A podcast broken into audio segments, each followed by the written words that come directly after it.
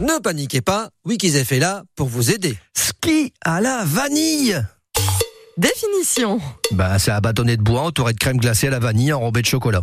À une époque, la marque vendait couramment les marchands de glace était la marque ski. Et comme fut le lot de nombreuses d'entre elles, la marque est devenue un nom commun. Exemple. Bah, un ski à la vanille, un ski au chocolat ou un ski à la menthe.